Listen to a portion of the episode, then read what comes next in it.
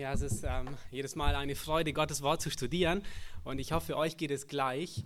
Ähm, es ist unheimlich, es bringt unheimlich viel Freude, es macht Spaß, aber es ist unheimlich lehrreich, ähm, Gottes Wort zu studieren, es zu untersuchen und ähm, zu lernen, wie man wachsen kann im Glauben. Ich möchte euch bitten, Apostelgeschichte 12 aufzuschlagen. Wir fahren fort in der Apostelgeschichte. Und ich möchte zu Beginn das ganze Kapitel erstmal lesen und dann darüber predigen. Schlag bitte Apostelgeschichte 12, Kapitel, äh, Apostelgeschichte 12, Vers 1 bis 25 auf.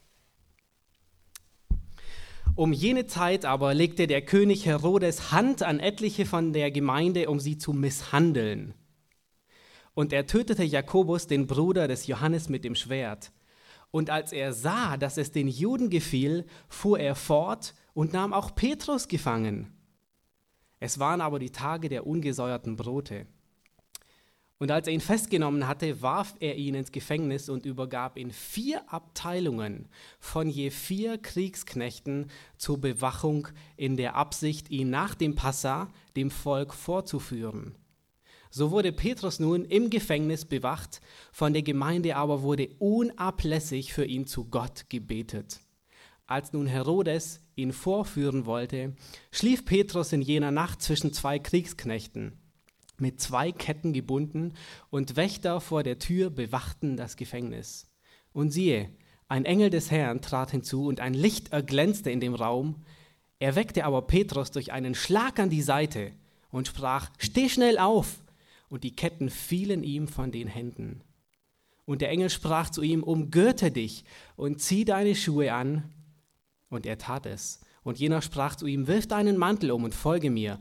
Und er ging hinaus und folgte ihm und wusste nicht, dass es Wirklichkeit war, was durch den Engel geschah, sondern er meinte ein Gesicht zu sehen. Als sie aber durch die erste und die zweite Wache hindurchgegangen waren, kamen sie zu dem eisernen Tor, das zur Stadt führte. Und dieses öffnete sich ihnen von selbst. Und sie traten hinaus und gingen eine Gasse weit, und mit einem Mal verließ ihn der Engel. Da kam Petrus zu sich und sprach, nun weiß ich wahrhaftig, dass der Herr seinen Engel gesandt und mich errettet hat aus der Hand des Herodes und von allem, was das jüdische Volk erhoffte. Und er begann und er besann sich und ging zum Haus der Maria, der Mutter des Johannes mit dem Beinamen Markus, wo viele versammelt waren und beteten. Als nun Petrus an die Haustür klopfte, kam eine Magd namens Rode herbei, um zu horchen. Und als sie die Stimme des Petrus erkannte, machte sie vor Freude die Tür nicht auf, sondern sie lief hinein und meldete, Petrus stehe vor der Tür. Sie aber, sprach zu sie aber sprachen zu ihr, du bist, du bist nicht bei Sinnen. Als sie bestand darauf, äh, aber sie bestand darauf, dass es so sei, da sprach sie, es ist ein Engel. Petrus aber fuhr fort zu klopfen, und als sie öffneten, sahen sie ihn und erstaunten sehr. Er gab ihnen aber mit der Hand ein Zeichen, dass sie schweigen sollten, und erzählten ihnen und erzählte ihnen, wie der Herr ihn aus dem Gefängnis geführt hatte. Er sprach aber: Meldet dies dem Jakobus und den Brüdern. Und er ging hinaus und zog an einen anderen Ort. Als es nun Tag geworden war, entstand eine nicht geringe Bestürzung unter den Kriegsknechten, was wohl aus Petrus geworden sei. Als aber Herodes nach ihm verlangte und ihn nicht fand, verhörte er die Wachen und ließ sie zur Hinrichtung abführen. Und er ging aus Judäa nach Caesarea hinab und hielt sich dort auf. Herodes aber war erzürnt über die Bewohner von Tyrus und Sidon, da kamen sie einmütig zu ihm, nachdem sie Blastus, den Kämmerer des Königs, für sich gewonnen hatten, baten sie um Frieden, weil ihr Land von dem, von dem des Königs seine Nahrung erhielt. Aber an einem bestimmten Tag zog Herodes ein königliches Gewand an und setzte sich auf den Richterstuhl und hielt eine Rede an sie. Die Volksmenge aber rief ihm zu, das ist die Stimme eines Gottes und nicht eines Menschen. Sogleich aber schlug ihn ein Engel des Herrn, weil er Gott nicht die Ehre gab, und er verschied von Würmern zerfressen. Das Wort Gottes aber breitete sich aus und mehrte sich. Und Barnabas und Saulus kehrten von Jerusalem zurück, nachdem sie die Hilfeleistung ausgerichtet hatten und nahmen auch Johannes mit dem Beinamen Markus mit. Lass uns kurz stille werden und ich möchte beten. Himmlischer Vater, wir danken dir für dein Wort, das wir studieren dürfen. Wir danken dir für dein Wort, das wir in unserer Mitte haben, dass wir vor allem nicht uns fürchten müssen vor der Obrigkeit, die uns nach dem Leben trachtet. Danke, dass wir uns in Freiheit versammeln dürfen. Und ich möchte dich bitten, dass wir, ähm, dass du alle Störende fernhältst, dass wir unsere inneren geistlichen Augen wirklich auf dich richten und verstehen, was ähm, du heute Morgen auch zu uns reden möchtest. Amen.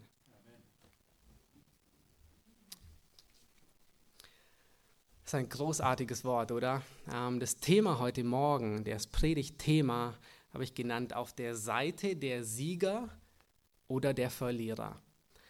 Ich war als Junge oder als Teenager alles andere als ein Fußballfan und das hat sich bis heute, äh, da hat sich nicht viel geändert darum. Und ähm, wenn alle um einen herum Fußballfans sind, dann wird man häufig gefragt, und ähm, für welche Mannschaft ähm, bist du ein Fan? Welches ist deine Mannschaft? Und ich hatte keine Ahnung. Ich wusste nicht, wer gut war und nicht gut war und so weiter. Also überlegte ich mir, wessen Fan ich sein will. Und ich kam zu dem Schluss, dass ich gerne auf der Seite der Sieger sein wollte. Und dann entschloss ich mich, ob ihr es glaubt oder nicht, ich entschloss mich, ein Fan der Gewinner zu sein. Welche Mannschaft gerade gewann, dessen Fan wollte ich sein. Wer wünscht das nicht, ein immer auf der Seite der Sieger zu sein, immer dort auf der Seite zu sein, wo es Sieg gibt? Ähm, aber das geht beim Fußball noch recht einfach, ja, da geht es noch. Ähm, später im wahren Leben merkt man dann, dass es doch nicht immer so ganz geht, immer auf der Gewinnerseite zu sein. Und ähm, spätestens im geistlichen Leben merkt man, dass es nur zwei Seiten gibt. Es gibt nur die Seite der Gewinner und es gibt nur die Seite der Verlierer. Und man kann nur auf einer Seite stehen. Und heute werden wir uns zwei Dinge anschauen. Wir werden uns anschauen einmal die Seite ähm, der Verlierer und wir werden feststellen, dass es Torheit ist, gegen Gott zu kämpfen. Das ist nämlich die Seite der Verlierer. Die Seite der Verlierer Sie kämpfen gegen Gott und wir werden sehen, dass es Torheit ist. Und dann werden wir uns anschauen die Seite der Gewinner, die Seite der Sieger. Und diese Seite sind diejenigen, die für Gottes Reich kämpfen, die sich für Gottes Reich einsetzen. Auf der Seite der Sieger oder auf der Seite der Verlierer. Frage, wenn es zum Beispiel, wenn es am, um das Spiel geht, worauf kommt es an beim Spiel? Kommt es auf das, den Anfang an? Kommt es auf die Halbzeit an? Kommt es auf das Ende an? Es kommt auf keins der beiden an, sondern es kommt auf das Ergebnis an. Und es kann durchaus sein, dass der Anfang nicht gerade auf Wolke 7 ist und die Halbzeit, die ist auch nicht gerade auf einem Weg voller Rosen. Und das Ende kann durchaus tödlich sein und nicht so, wie man es sich vorstellt. Aber wisst ihr, was dann auf der Seite der Sieger ist? Das Ergebnis ist immer gut. Das Ergebnis ist immer der Sieg. Und das ist, was wir uns heute, heute Morgen hier anschauen. Lass uns nochmal Vers 1 lesen. Da heißt es, um jene Zeit aber legte Herodes der König Hand an einige von der Gemeinde, sie zu misshandeln. Von welcher Zeit spricht Lukas hier? Nun, wenn wir einige Verse vorher ins, ins letzte Kapitel gehen, dann, dann stellen wir sehr schnell fest, um welche Zeit es geht. Es geht um die Zeit der Hungersnot. Ein Prophet kündigt eine Hungersnot voraus, ähm, in Jerusalem speziell, die aber den ganzen Erdkreis, das heißt das ganze römische Reich, treffen wird. Und ähm, die Heiligen, die sammeln und sie schicken Barnabas und Paulus mit einer Hilfesendung nach Jerusalem, damit sie dort aushelfen. Und zu dieser Zeit, um diese Zeit herum, ähm, geschieht das, was in unserem Kapitel beschrieben wird. Nun, ähm, Lukas, der beschreibt ganz eindeutig, wann dies eintraf, nämlich 41 nach Christus begann Kaiser Claudius zu regieren. Das heißt, wir haben schon ungefähr eine, eine Richtschnur, in welchem Zeitalter wir uns bewegen. Also wir bewegen uns ungefähr 41 bis 44 nach Christus. Warum 44? Wir wissen, dass Herodes 44 nach Christus starb. Das heißt, in dieser Zeit war die Hungersnot und in dieser Zeit beginnt un, handelt unser, unser Kapitel. In dieser Zeit ähm, passiert diese Geschichte von Herodes und Petrus. Das heißt, die Gemeinde, sie war ungefähr zehn Jahre alt. Ähm, zehn Jahre sind seit Pfingsten, seit dem Tod Jesu, seit der Auferstehung und der Himmelfahrt, seit Pfingsten sind ins Land ge gegangen. Die Gemeinde, die ist reifer geworden. Sie ist noch nicht wirklich ganz reif, aber sie ist gewachsen, sie hat sich ausgebreitet. Zehn Jahre danach, in dieser Zeit, legt Herodes Hand an einige Jünger. Und er tötet Jakobus, den Bruder des Johannes, mit dem Schwert. Und als er sah, dass es den Juden gefiel, ließ er weiterhin auch Petrus festnehmen. Nun, bisher hatten die Jünger keine derartige Verfolgung erlitten, keine systematische Verfolgung, die mit der Hinrichtung endete. Sie hatten eine sehr schwierige Verfolgung unter Stephanus, als Paulus die Gemeinde verfolgte. Aber nachdem Paulus Christ wurde, legte sich alles und sie hatten erstmal keine Verfolgung mehr. Und nun entsteht etwas, etwas Neues begegnet ihnen. Herodes verfolgt gezielt die Leiter der Gemeinde. Jakobus, einer der zwölf Apostel, ähm, wird hingerichtet, mit dem Schwert getötet. Und, und Herodes sieht, dass es den Juden gefällt. Und er fährt fort und denkt, jawohl, ich kriege sogar noch Applaus dafür. Und er nimmt Petrus gefangen, den Kopf, ja, den Kopf der ganzen Organisation. Die, die Ironie bei der ganzen Sache ist, dass Herodes nicht aus antichristlichen Motiven diese Verfolgung beginnt, sondern die Ironie ist, dass er aus rein politischen Bewegungsgründen die Christen verfolgt. Im Grunde genommen schert er sich überhaupt nicht um die Christen, aber Herodes ist wie alle von seinem Geschlecht des, der, des ganzen Herodes-Clan, es geht ihm nur um eins, es geht ihm um Macht. Es kümmert ihn nichts anderes wie seine Macht. Und ähm, wenn wir uns zurückerinnern, der erste Herodes, Herodes der Große, der vier vor Christus gestorben ist, das war der, unter dem ähm, Jesus geboren wurde, unter Kaiser Augustus, als die Volkszählung war. Und die Weisen, ihr erinnert euch, die Weisen kommen nach, Her nach Jerusalem und fragen, wo ist der neugeborene König? Und Herodes, der, der kriegt es mit der Angst zu tun, weil er auf einmal seinen Thron in Gefahr sieht. Und was tut er? Er lässt alle Kinder bis zum Alter von zwei Jahren umbringen.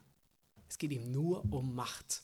Der nächste Herodes, er lässt Johannes enthaupten, weil Johannes ihm die Wahrheit sagt und weil er nicht stark genug ist und nicht Mann genug, gegen eine Frau zu stehen und Herodias ihn darum bittet. Deswegen lässt er Johannes umbringen. Und dieser Herodes, es geht ihm ebenfalls nur um Macht und Anerkennung. Er lässt die die Leiter der Gemeinde umbringen. Nun, Lukas, er beschreibt in diesem Kapitel Herodes sehr ausführlich und deswegen wollte ich kurz ein bisschen detaillierter euch Herodes ähm, vor Augen malen, damit ihr ein, ein, eine Idee bekommt, wer dieser Mann eigentlich wirklich, wer dieser Mann überhaupt ist. Und ähm, das ist ein Bild hier, und, ja, Herodes ähm, Agrippa, das ist sein eigentlicher Name, Herodes Agrippa Erste. Er wird vier vor, also äh, zehn vor Christus geboren und er ist der Enkel des Herodes dem Großen, also der Herodes, ähm, unter dessen Zeit Jesus geboren wurde. Herodes der Große war wirklich einer der mächtigsten Männer damals in dieser Zeit. Er baute den Tempel, er baute den Hafen in Caesarea, er, er baute unheimlich viel und investierte sehr viel, aber er war ein absolut gottloser Mann. Nun, ähm, Herodes Agrippa, der, um den es jetzt geht, er war ein Enkel von diesem Herodes. Herodes der Große hatte zehn Frauen und ähm, das heißt, es wimmelte nur so von seinem Geschlecht. Ähm, deswegen treten uns auch in der Bibel im Neuen Testament lauter Personen auf, Priscilla und, ähm, äh, nee, nicht Priscilla, ähm, ah, noch einige zwei, der Name ist mir entfallen, Entschuldigung, in der Apostelgeschichte, die von seinem, die mit ihm verwandt sind, Drusilla zum Beispiel.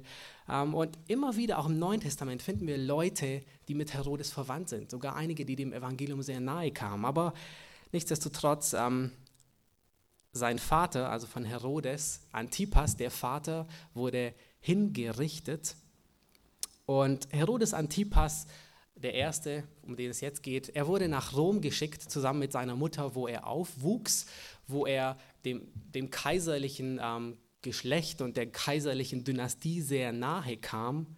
Und er war ein richtiger Lebemann. Er kostete das Leben voll und ganz aus. Im Alter von 33 Jahren, muss man sich vorstellen, war er so hoch verschuldet, dass er vor seinen Gläubigern floh. nach Idumea. Ähm, später erhielt er von seinem Onkel Herodes Antipas, also äh, wenn diese ganzen Herodese verwirren, äh, es gibt eine gute Übersicht, meistens in den Studienbibeln, ähm, die könnt ihr sehr nachschlagen, aber ich hoffe, ich kläre einige Sachen. Sein Onkel nahm ihn auf in Tiberias, das heißt in Israel, und gab ihm Asyl dort, nachdem er vor den Gläubigern floh. Und Kurze Zeit später kehrte aber Herodes Antipas I. hier, ähm, unser Herodes, er kehrte wieder zurück nach Rom und er verärgerte den Kaiser Tiberius dermaßen, 36 nach Christus, dass der ihn sofort ins Gefängnis warf. Nun, er musste dort nicht lange bleiben, ungefähr nur ein Jahr, weil der nächste Kaiser, Caligus, ähm, Caligula, ähm, das war ein, ein Spielgefährte von Herodes. Sie hatten in Rom äh, miteinander gespielt, sie waren Kameraden und dieser wurde Kaiser und er holte Herodes aus dem Gefängnis raus und gab ihm Judäa und Samaria. Also er gab ihm hier, wenn ihr das seht, er gab ihm die Nör Galiläa, ähm, die nördlichen Teile gab er Herodes als Regierungsgebiet und er gab ihm die Königswürde. Nun, das war ihm nicht genug, unserem lieben Herodes. Ähm, nachdem sein Onkel, der ihm eigentlich geholfen hatte, der ihm Asyl gab, starb, erhielt Herodes auch sein Gebiet. Das heißt, sein Gebiet vergrößerte sich noch mehr.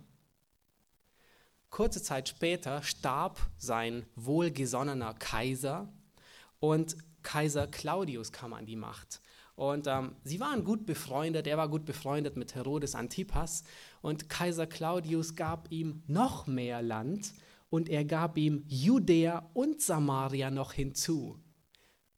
Und so erweiterte Kaiser Claudius sein Gebiet, das Gebiet von Herodes, auf das alte Gebiet, das Herodes der Große einmal besessen hat. Und somit war Herodes wirklich ein Mann, der extrem viel erreicht hatte, obwohl er aus allem möglichen ähm, Schutt herauskam. Und Herodes wusste aber, dass die Juden sein Geschlecht, das ganze Herodes-Geschlecht, extrem hassten.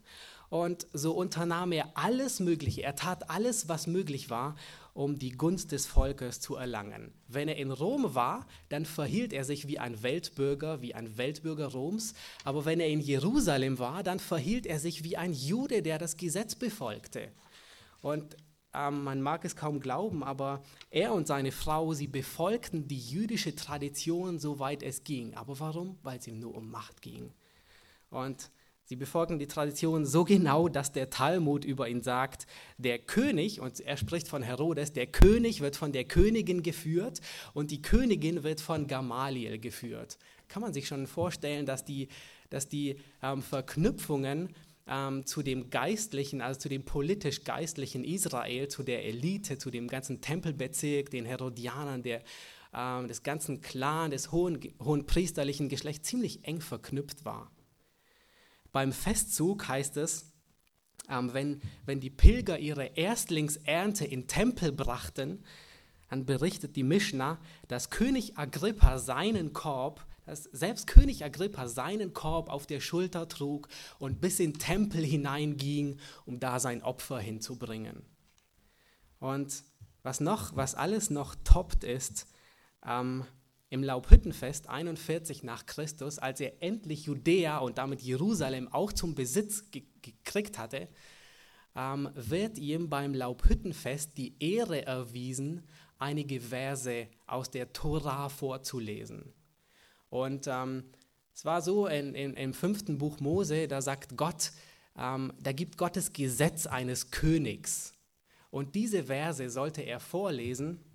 Und da heißt es ebenfalls, die Mishnah, die berichtet darüber, König Agrippa erhielt die Schriftrolle stehend und las sie im Stehen als Zeichen des Respekts. Im Gegensatz zu der zu der, zu der Praxis der früheren römischen Herrscher. Deswegen lobten ihn die Weisen. Und als er bei der Stelle ankam, in 5. Buch Mose 17, Vers 15, du sollst nicht einen Ausländer über dich setzen, der nicht dein Bruder ist, als Gott dieses gebietet dem Volk Israel, da erfüllten sich seine Augen mit Tränen, weil er, weil er von der Abstammung ein Edomiter war und das ganze Volk, aber sie riefen ihm zu, du bist unser Bruder, du bist unser Bruder, du bist unser Bruder. Kann man sich vorstellen, was für ein, was für ein Mann das war? Alles, was er tat, tat er nur, um Macht und Anerkennung, um Ehre zu bekommen. Und tief im Herzen hasste er sie so abgöttisch. Seine Politik war Pax Romana, das heißt, er hielt den Frieden aufrecht. Und die Juden, die waren getäuscht, sie waren verblendet. Sie dachten sogar so weit, ähm, dass dieses Zeitalter das Zeitalter des Messias ist, weil es ihnen gut ging. Es ging ihnen gut.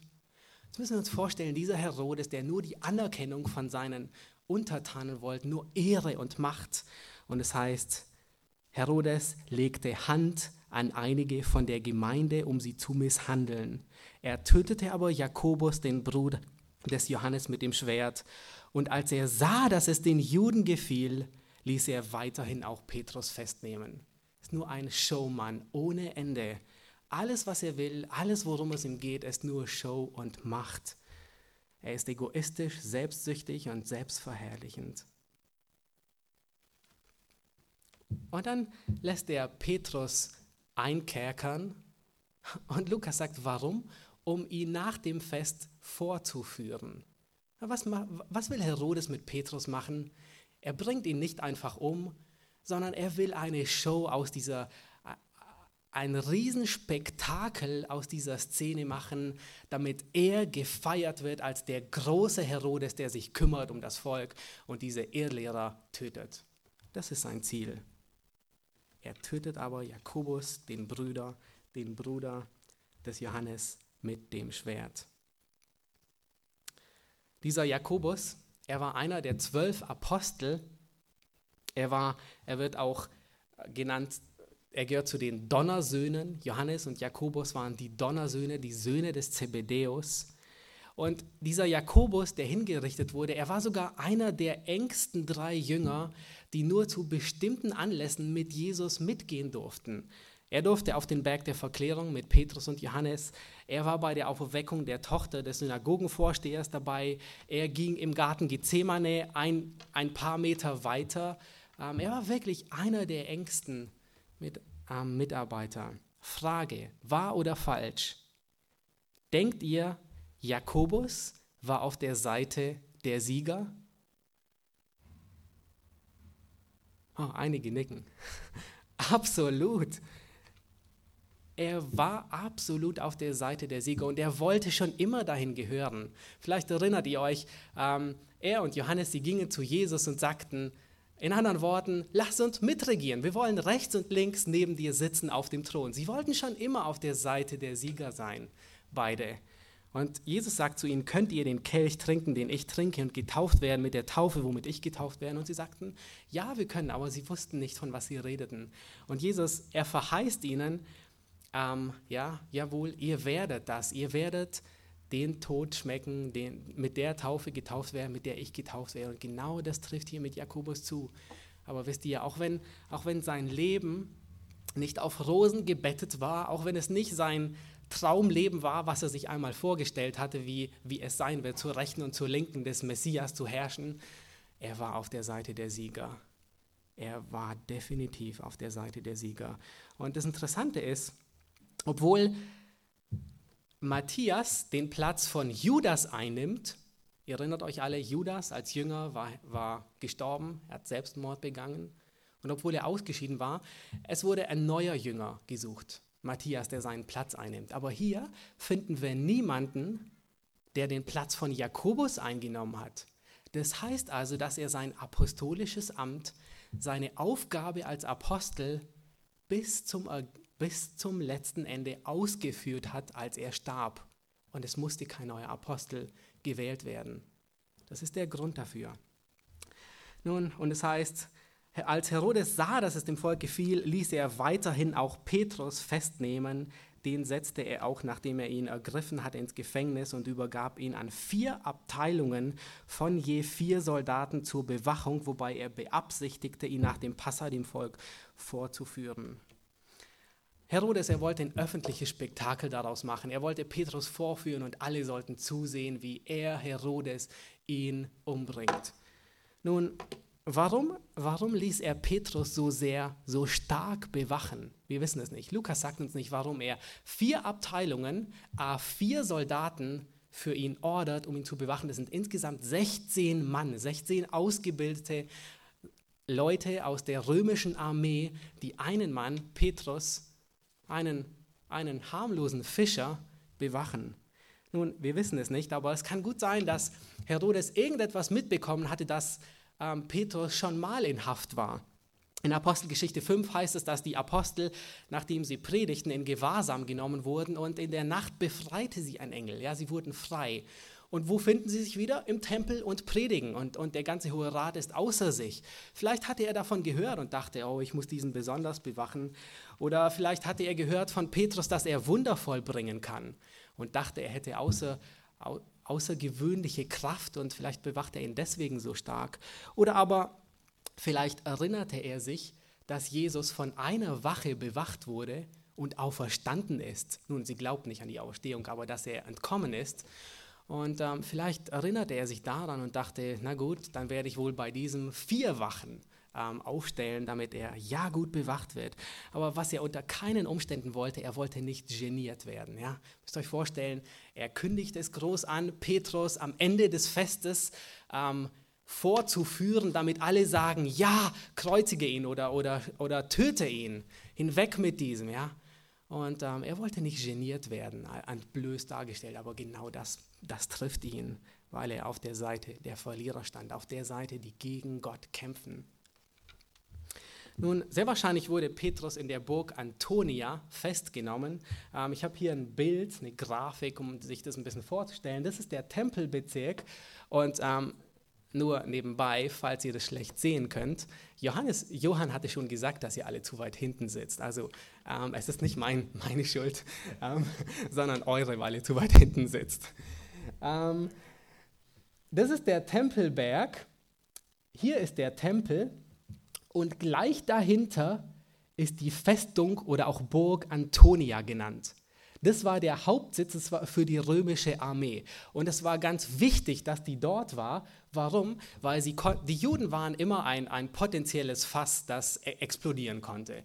Und es war extrem wichtig, dass hier die römische Garnison stationiert war, weil sie konnten den Tempelberg überblicken. Sie konnten sehen, wenn sich da ein Tumult entwickelte und sofort eingreifen und ihn, und ihn verhindern. Und es war unter Umständen war das so, sogar gut, weil zur Zeit des pa äh, Paulus, ihr wisst, Paulus kommt zurück und Paulus wurde genau hier, sollte er fast umgebracht werden. Und Gott führte es so, dass hier die Soldaten das zusahen und sahen, dass sich ein Tumult entwickelte und sofort griffen sie ein und retteten Paulus das Leben. Nun, zwar nicht schlecht, aber sehr wahrscheinlich wurde Petrus hier in der Festung Antonia verwahrt gleich neben dem Tempelberg und dort auf dem Tempelberg sollte er dann hingerichtet werden. Und der machthungrige Herodes, er beginnt gegen Gott zu kämpfen. Ähm, vielleicht erinnert ihr euch, ein bisschen zu früh, vielleicht erinnert ihr euch an Gamaliel, der sagte dem Hohen Rat einen sehr weisen Rat gab er ihnen. Er sagte, es ist töricht, als solche erfunden zu werden, die gegen Gott kämpfen, als sie die Apostel ähm, umbringen wollten. Wir wollen nicht als solche erfunden werden, die gegen Gott kämpfen. Es ist töricht. Nun, wer würde, wer würde so töricht sein, gegen Gott zu kämpfen? Aber wisst ihr, dieser Krieg gegen Gott, er ist Jahrhunderte alt, er ist nicht neu. Er begann damals, als Satan Gott gleich sein wollte. Er, er begann den Krieg gegen Gott. Er wollte dieselbe Ehre haben wie Gott. Er wollte ihm gleich sein und wollte Gott seiner Ehre berauben. Und dieser letzte Krieg, und er wird enden, wenn Jesus, in Offenbarung heißt es, wenn er mit dem Schwert seines Mundes Krieg führen wird. Was ist das Schwert seines Mundes? Das heißt, aus seinem Mund kommen Worte, die mächtig sind wie ein Schwert. Und er wird einmal mit dem Schwert seines Mundes Krieg führen gegen die letzten Herrschaften, die sich gegen ihn auflehnen.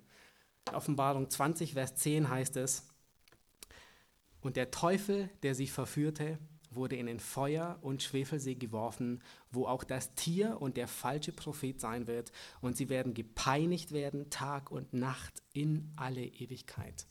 Und wisst ihr was?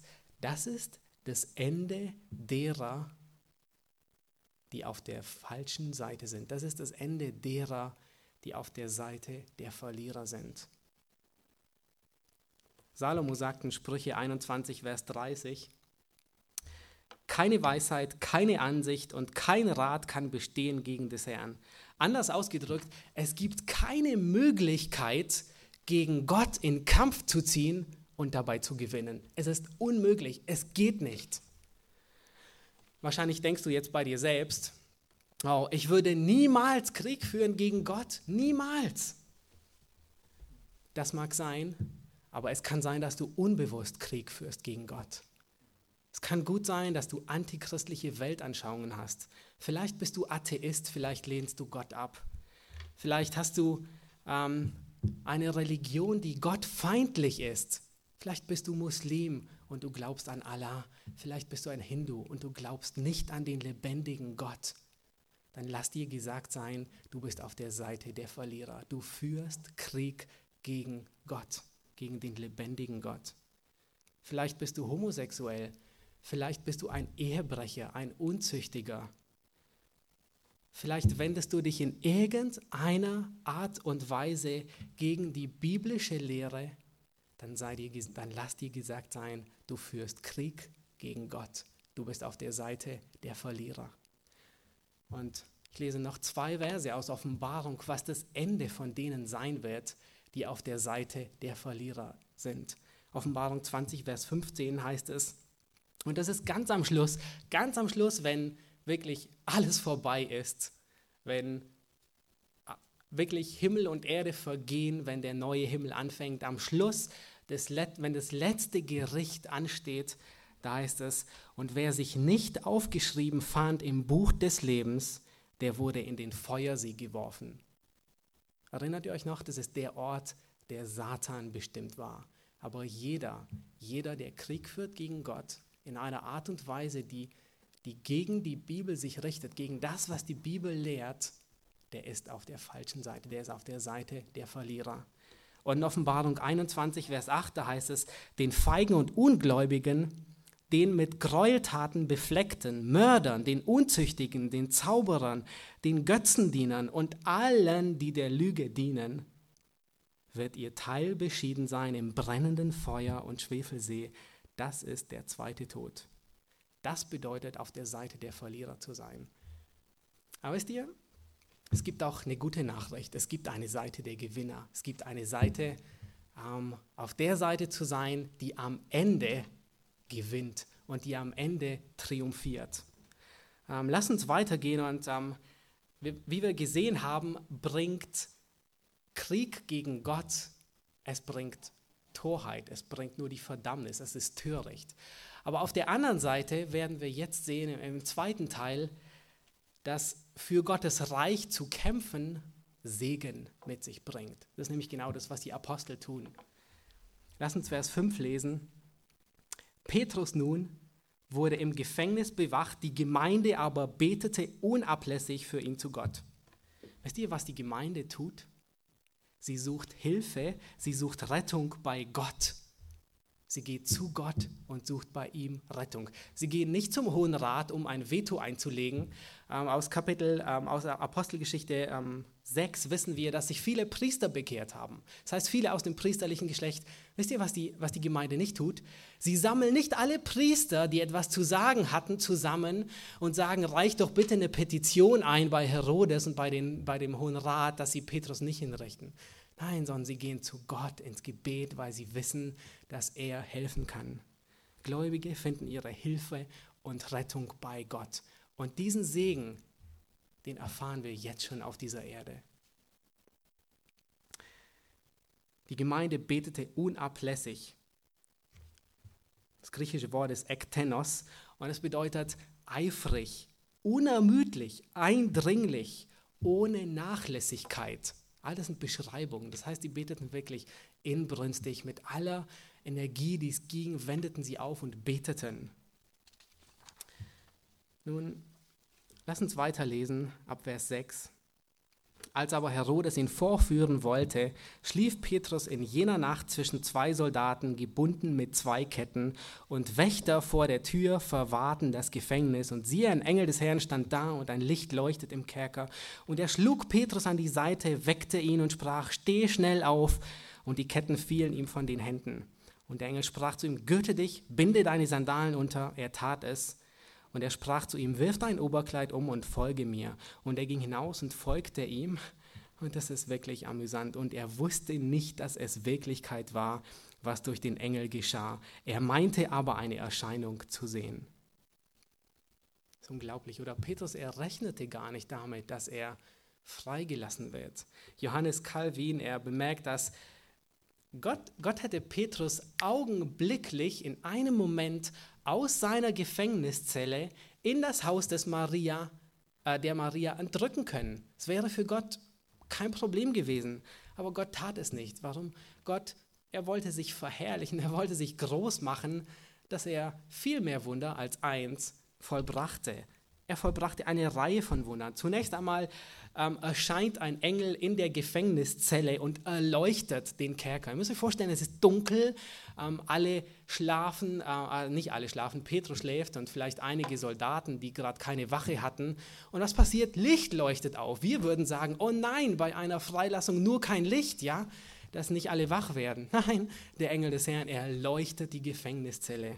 Ähm, dann sind zwei Soldaten neben ihm. Neben ihm, das heißt, keine 50 Zentimeter von ihm weit weg schlafen zwei Soldaten. Wer weiß, ob sie schlafen. Vielleicht hielten sie Wache, vielleicht ruhten sie sich aus, aber sie waren zusammengekettet. Und dann fallen die Fesseln von Petrus Händen. Und dann gehen sie mit dem Engel durch zwei Wachen hindurch. Und am Schluss öffnet sich das eiserne Tor. Vermutlich von der Burg Antonia. Und wisst ihr, Lukas, er betont noch einmal, er sagt, das eiserne Tor. Das war eine Burg, es war eine Festung, die die römische Garnison schützen sollte vor jedem Tumult. Das war nicht einfach eine automatische Glastür, die sich im Kaufland auf und zu macht automatisch, ja, sobald, sobald, jemand, äh, sobald sie sieht, dass jemand vorbeikommt. Es war unglaublich, was da geschah. Und Lukas, er betont es und sagt, das, das eiserne Tor, es wog bestimmt Tonnen, dieses eiserne, mächtige Tor, was die ganze Festung schützen sollte, tat sich von selbst auf. Unglaublich, oder? Auf der Seite des Siegers zu, zu stehen bedeutet letzten Endes zu triumphieren. Aber ähm, bei Petrus ging es gut aus hier. In dieser Situation wurde er vor dem sicheren Tod gerettet. Das heißt aber nicht, dass es immer so ausgeht. Der Weg ist nicht mit Rosen geschmückt. Ganz im Gegenteil, ähm, Jesus, er verheißt seinen Jüngern, dass der Weg wie sein wird. Er wird dornig sein, er wird steinig sein. Er verheißt ihnen, dass sie geschmäht werden, dass sie leiden müssen, dass sie verfolgt werden. Aber wisst ihr, bei all diesem ähm, sind sie dennoch auf der Seite der Gewinner, auf der Seite der Sieger. Und Lukas, er setzt seinen Schwerpunkt hier nicht auf Herodes, weil diese ganzen Begebenheit, er setzt auch seinen Schwerpunkt nicht auf die Soldaten, sondern er setzt auf Petrus. Und er betont, dass Petrus tief schlafend zwischen zwei Soldaten schläft und er malt ein Bild des Vertrauens und der Zuversicht von Petrus auf Gott. Ihr müsst euch vorstellen, was er betonen will. Er betont nochmal und sagt, am Vor Abend, bevor Petrus dem Volk vorgeführt und hingerichtet, das war das sichere Ende, hingerichtet werden sollte, schläft Petrus und so tief, dass der Engel ihn mit einem Stoß wecken muss. Was für ein Trost, was für eine Zuversicht findet Petrus inmitten seiner Hinrichtung, ja, seiner stattfindenden Hinrichtung. Inmitten seiner trostlosen Situation kann er ruhig schlafen und weiß sich geborgen bei Gott. Nun, er wird, er, ähm, der Engel befreit ihn. Und dann heißt es in Vers 12, und als er das erkannte, kam er, dass er frei ist, als, als er erkannte, dass er nicht, ähm, dass es kein Traum war, kam er an das Haus der Maria, der Mutter des Johannes mit dem Beinamen Markus, wo viele versammelt waren und beteten. Als er aber an die Tür des Tores klopfte, kam eine Magd mit Namen Rode herbei, um zu öffnen. Und als sie die Stimme des Petrus erkannte, öffnete sie vor Freude das Tor nicht. Sie lief aber hinein und verkündigte, Petrus stehe vor der Tür. Ähm, sicherlich, jedes Mal, wenn diese Begebenheit unter den Gläubigen damals erzählt wurde, ich, sicherlich haben die sich darüber amüsiert, dass vor lauter Freude die Magd die Tür nicht aufmacht. Und Petrus ist da. Aber das zeigt einmal mehr, dass niemand, niemand damit gerechnet hätte, dass Petrus freikommt. Petrus selbst hatte nicht gerechnet damit, sonst, hätte er, sonst wäre er wach geblieben und wäre nicht eingeschlafen. Und selbst später, als der Engel ihn befreite, dachte er immer noch, es wäre ein Traum. Die Gemeinde rechnete überhaupt nicht damit, dass Petrus freigelassen wird. Sonst hätten sie ähm, erstens wahrscheinlich nicht für ihn gebetet und zweitens hätten sie sofort die Tür aufgemacht oder jemand hätte am Tor gewartet. Wann kommt er jetzt endlich? Nein, keiner erwartete es, aber die Gemeinde betete inbrünstig, mit Anhalten, ohne müde zu werden. Nun, Preisfrage, was hat die Gemeinde gebetet? Wir wissen es nicht. Das ist richtig. Aber wisst ihr, was ich bezweifle und was ich mit Sicherheit weiß, dass sie nicht gebetet haben? Sie haben mit Sicherheit nicht gebetet, dass ein Engel Petrus in der Gefängniszelle befreit und ihn freilässt. Ganz sicher nicht. Ich bezweifle auch, dass sie nur für die Freilassung des Petrus gebetet haben. Wirklich, ich bezweifle, dass sie nur für seine Freilassung gebetet haben. Sicherlich mögen sie Gott gebetet haben, dass Gott eingreift, dass Gott, weiß nicht, vielleicht haben sie um ein Wunder gebetet, aber es war nicht ihr Hauptanliegen. Woher wissen wir das? Woher können wir das mit Gewissheit sagen? Ähm, lass uns ab Kapitel 4 aufschlagen, Apostelgeschichte 4. Es gab nämlich schon eine ähnliche Situation. Die Jünger, die sind gefangen genommen worden. Petrus und Johannes, sie hatten den Lahmen gerade ähm, gesund gemacht, sie hatten ihn geheilt und sie werden dafür eingesperrt. Dann, kommen sie, dann müssen sie sich vor dem Hohen Rat auf dem Tempelbezirk verantworten und sie predigen das Evangelium. Und dann werden sie noch geschlagen und bedroht. Und sie kommen voller Freude zurück zu der Gemeinde. Und wisst ihr, was sie gebetet haben? Apostelgeschichte 4, Vers 29 haben sie gebetet. Und nun, Herr, sieh an ihre Drohung und bewahre uns davor. Nein, sieh an ihre Drohung und gib deinen Knechten dein Wort mit aller Freimütigkeit zu reden. Das war ihre Antwort auf die Gefangennahme. Sie, da ist keine Spur von Bitte um Bewahrung. Es ist richtig, man darf Gott bitten um Bewahrung, aber da ist keine Spur von Selbstmitleid. Da ist nichts dergleichen, sondern worauf sind sie alle fokussiert? Dass das Evangelium verbreitet wird, dass das Evangelium bekannt gemacht wird, das war ihr Anliegen. Darum haben sie gebetet. Und ich bin wirklich überzeugt, dass die Gemeinde in erster Linie nicht für Petrus Freilassung gebetet hat. Ich kann mir gut vorstellen, dass sie gebetet haben, dass Gott durch diese Situation, wie auch immer sie ausgehen wird, dass Gott dadurch verherrlicht wird. Frage, sollen wir beten, wenn wir in schwierigen Umständen sind? Absolut, Gott erwartet Gebet. Aber wofür sollen wir beten? Sollen wir beten, dass Gott uns ähm, bewahrt? Ist es richtig zu beten für Freilassung? Heute wahrscheinlich mehr. Ist es richtig zu beten, wenn jemand vielleicht einen bösartigen Tumor hat und ähm, die Ärzte sagen vielleicht, du hast Pankreaskarzinom, das ist extrem, extrem tödlich, ähm, wirklich geht ganz schnell. Meistens hat man noch eine Überlebungs- ja, von einem halben Jahr oder so, weil man spät entdeckt. Aber in, in solchen schwierigen Situationen ist es richtig, um Heilung zu beten? Ist es richtig, überhaupt nicht darum zu beten? Was ist richtig?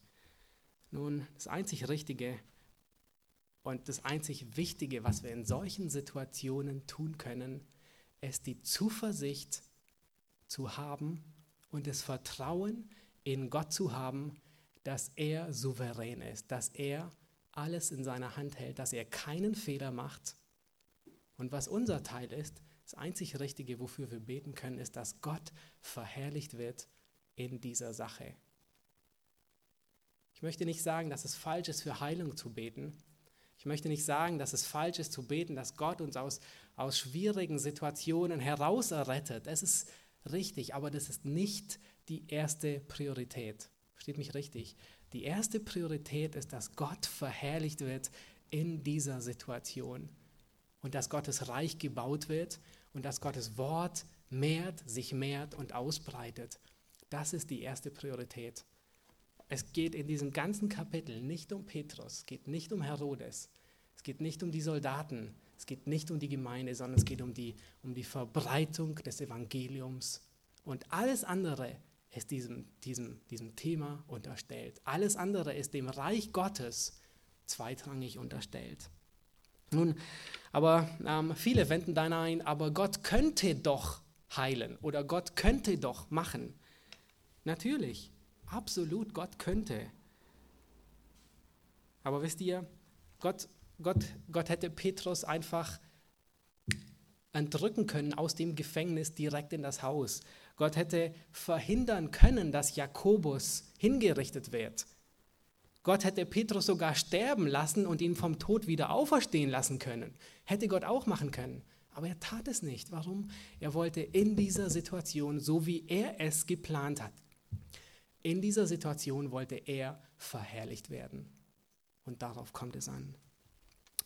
Ähm, David drückt seine Zuversicht in Gott auf eine ganz großartige Art und Weise aus. Ähm, er sagt in Psalm 3, Vers 6, es ist der Psalm, als er vor Absalom floh. Ihr müsst euch vorstellen, David regiert und plötzlich entsteht ein Tumult.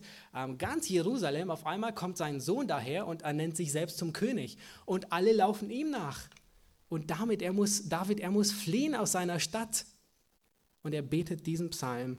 Wirklich ein, ein sehr ermutigender Psalm, wenn man mitten in Schwierigkeiten ist. Er sagt, ich lege mich nieder und schlief ich erwachte, denn der Herr stützt mich. Können wir verstehen? Er war umringt. Er, er führte gleich Krieg gegen ganz Israel mit, ich weiß nicht wie viel, einer Handvoll seiner eigenen Männern. Und er konnte sich niederlegen, er konnte aufwachen, ganz im Frieden. Warum? Weil er wusste, er glaubte an die Zuversicht Gottes. Er wusste, Gott macht keinen Fehler. Esther drückt ihr Vertrauen auf eine andere Art und Weise aus. Ähm, sie sagt zu Mordechai, sagt sie, geht hin, fastet für mich drei Tage lang, sammle alle Juden von Susa zusammen und dann will ich zum König gehen. Und wisst ihr, wie sie ihr Vertrauen auf Gott ausdrückt? Sie sagt, komme ich um, so komme ich um. Und sie vertraute voll und ganz Gott. Sie wusste, es war richtig hinzugehen. Sie wusste, es war die richtige Entscheidung. Sie wusste auch, Gott muss mich nicht retten. Gott kann es tun, Sie war bereit, komme ich um, so komme ich um. Das war ihr Vertrauen auf Gott. Und ich hoffe, dass wir dieses Lernen von Petrus, von der Gemeinde, inmitten dieser ja, desaströsen ähm, Situationen, die die Gemeinde wirklich erschüttern lassen, wo Petrus, ein, ein, wo die Apostel hingerichtet werden, sie vertrauen voll und ganz auf Gott.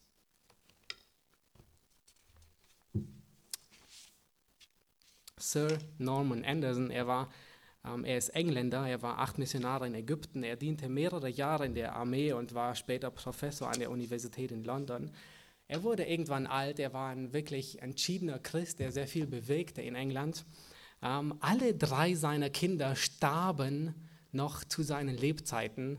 Alle drei Kinder starben als junge Erwachsene. Seine Frau, sie litt so stark unter Demenz, dass sie ihn mit 60 Jahren nicht erkannte. Und bei seinem letzten Interview wurde ihm folgende Frage gestellt.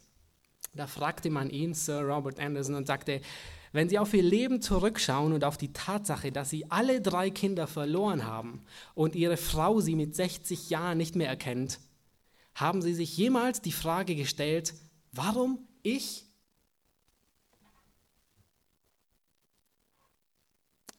Er antwortete, nein, ich habe diese Frage nie gestellt, aber ich habe die Frage gestellt, warum nicht ich? Er war vollkommen, er legte sich vollkommen der Souveränität Gottes hin und wusste, dass Gott keinen Fehler macht. Er hat nie die Frage gestellt, warum ich, warum trifft mich das alles, sondern er sagte, warum soll es mich nicht treffen? Warum nicht ich? Ein Mann, der wirklich lernte, mit schwierigen Situationen umzugehen. Was lernen wir daraus? Was lernen wir von Petrus und der Gemeinde?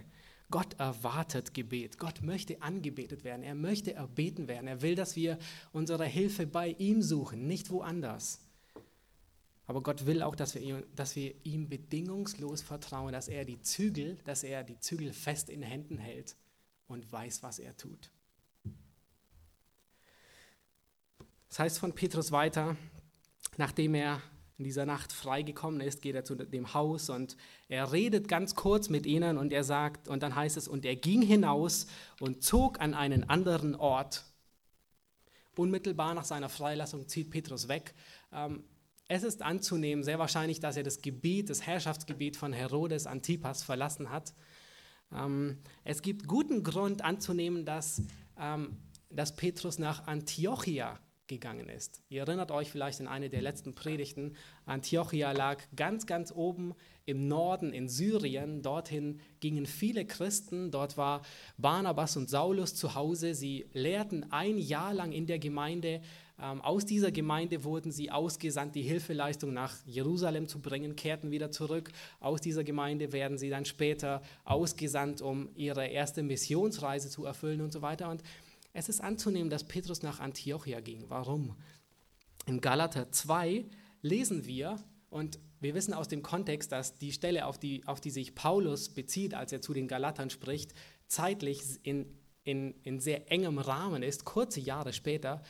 In Galater 2 spricht Paulus davon, dass Petrus nach Antiochia kam und heuchelte mit den Juden und Paulus ihm öffentlich ins Angesicht widerstehen musste. Und zeitlich war es ziemlich, kurz, ziemlich dieselbe Zeit. Also es ist gut anzunehmen, dass Petrus nach Antiochia gegangen ist, aber er musste nicht lange dort bleiben, ähm, sondern sein, sein Verfolger, er starb. Lass uns weiterlesen, Vers 18. Als es aber Tag geworden war, gab es eine nicht geringe Bestürzung unter den Soldaten, was wohl aus Petrus geworden sei. Als aber Herodes nach ihm verlangte und ihn nicht fand, zog er die Wächter zur Untersuchung und befahl, sie abzuführen. Nach römischem Recht empfing der Wachmann, der seinem Gefangenen die Flucht erlaubte, die gleiche Strafe wie der, wie der entflohene Gefangene. Und da kann man sich ausmalen, welche Strafe Petrus erwartet hätte. Er war absolut, er, es war sicher, dass er hingerichtet worden wäre. Es war unumgänglich. Das heißt weiter, ähm, und Herodes, Vers 19, ihr könnt ähm, mitlesen, und er ging von Judäa nach Caesarea hinab und verweilte dort.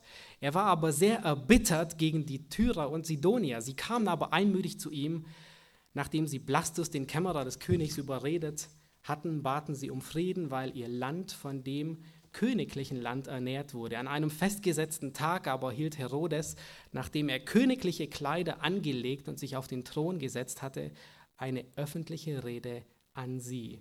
Und das Volk rief ihm zu, eine, Gottes, eine Stimme Gottes und nicht eines Menschen. Nun, vielleicht ist euch das auch aufgefallen und ihr denkt, boah, was hat, was hat, wieso erwähnt Lukas das? Warum erwähnt er hier auf einmal die den, den Konflikt, den Herodes mit den ähm, Sidoniern und mit denen aus Tyrus hat, hat er überhaupt nichts damit zu tun. Aber wisst ihr, was er tut? Ähm, er legt nochmal einmal obendrauf und zeigt, wie machtsüchtig dieser Herrscher war. Er war jemand, der auf der Seite der Verlierer, er wollte eigentlich nur siegen, er wollte nur den Ruhm, die Macht und die Ehre absahnen überall, aber letzten Endes war er auf der Seite der Verlierer. Und er zeigt einmal mehr, was sein Ende ist. Gott widersteht dem Hochmütigen. Nun, Herodes ist sauer auf die Tyrer und Sidonia. Man weiß nicht warum, aber wir dürfen nicht vergessen, es war Hungersnot. Ja, der ganze Kontext ist in diesem Bereich der Hungersnot. Und ähm, hier auf dieser Karte sieht man, Tyrus und Sidon ist in Phönizien, also ist relativ weit im Norden an der Küste. Es ist relativ bergige Gegend, Hungersnot, sowieso nicht viel zu essen, es ist kaum, kaum Platz da zum Anbauen. Und Galiläa hier, Galiläa und Samaria und Judäa, vor allem hier die Gegend an der Küste, die war extrem fruchtbar. Das war das Kornparadies. Und die hier, die Tyrer und Sidonier, die gehörten nicht zu dem Großreich von Herodes, aber sie brauchten irgendwoher Nahrung. Es war Hungersnot und nun kamen sie zu Herodes, weil sie von ihm abhängig waren auf, aufgrund der Nahrung.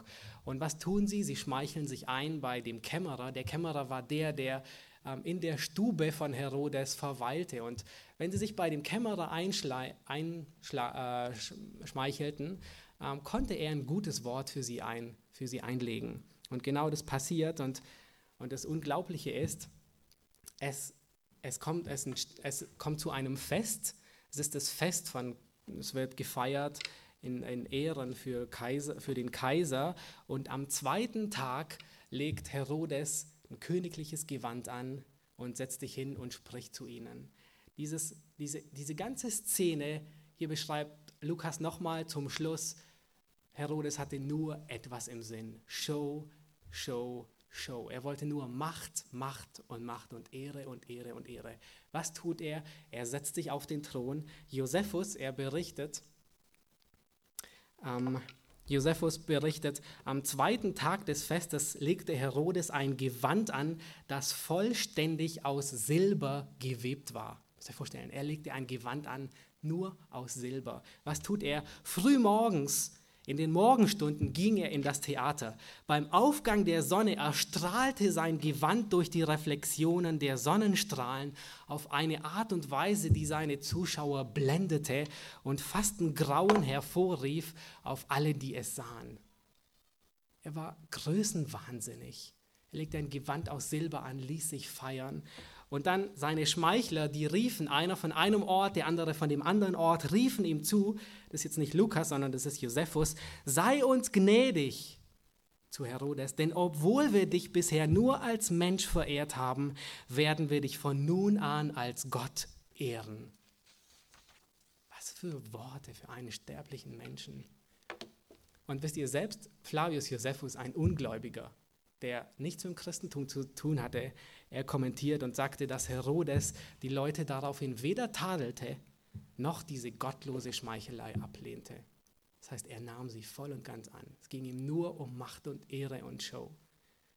In Vers 23 heißt es so, gleich aber schlug ihn ein Engel des Herrn dafür, dass er nicht Gott die Ehre gab. Beachtet ihr, der Engel des Herrn, er schlägt ihn nicht, weil er Jakobus hingerichtet hat. Er schlägt ihn nicht, weil er Petrus gefangen genommen hat, sondern er schlägt ihn, weil er nicht Gott die Ehre gab. Er war auf der Seite der Verlierer, weil er sich selbst die Ehre nahm, die Gott gehörte.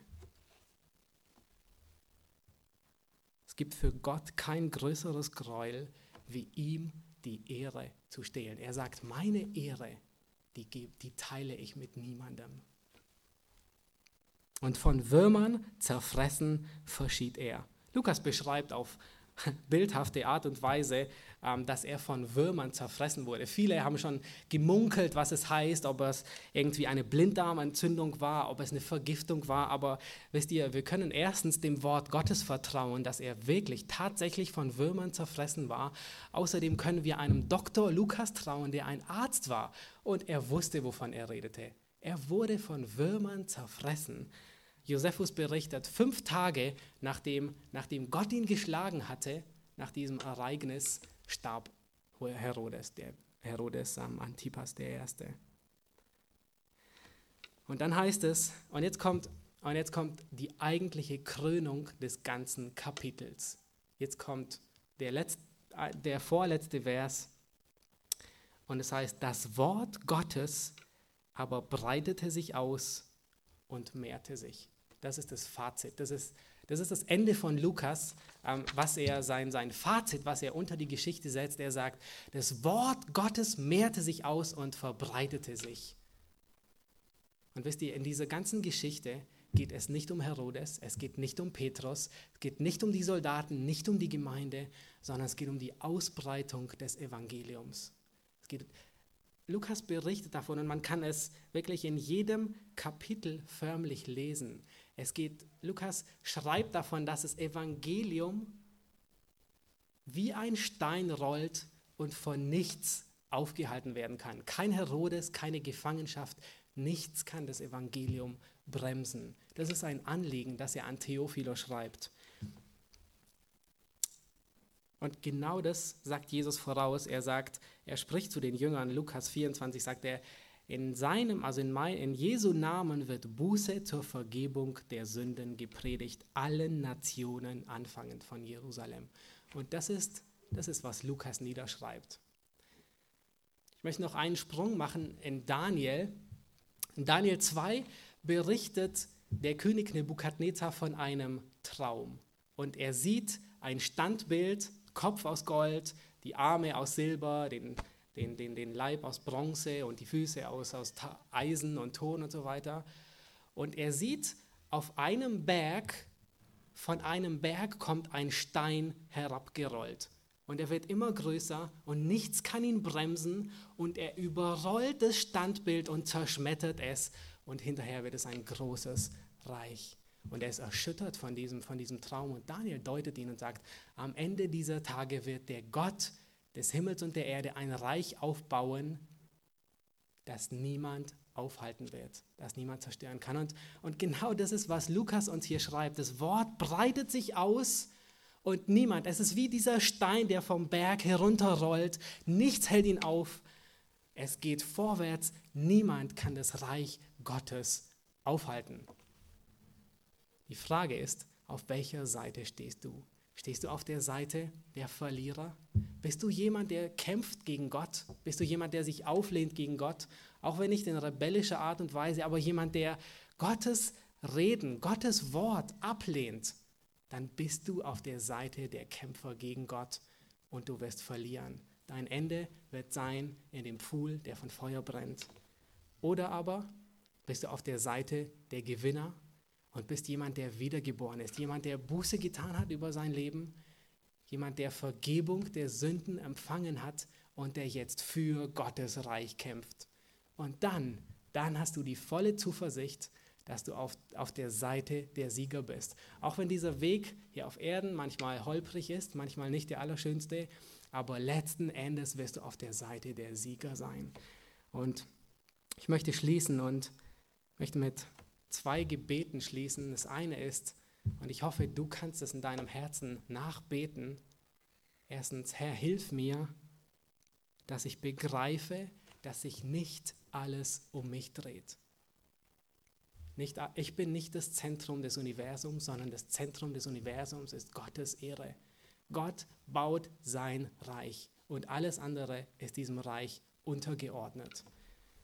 Und das Zweite ist, Herr, hilf mir, und ich hoffe, du kannst es wirklich mitbeten, Herr, zeige mir, wie ich in der nächsten Woche, in der kommenden Woche, was ich tun kann, um dein Reich vorwärts zu bringen.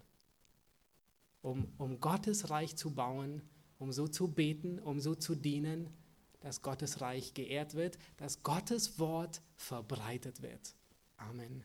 Lass uns aufstehen und ich möchte zum Schluss beten.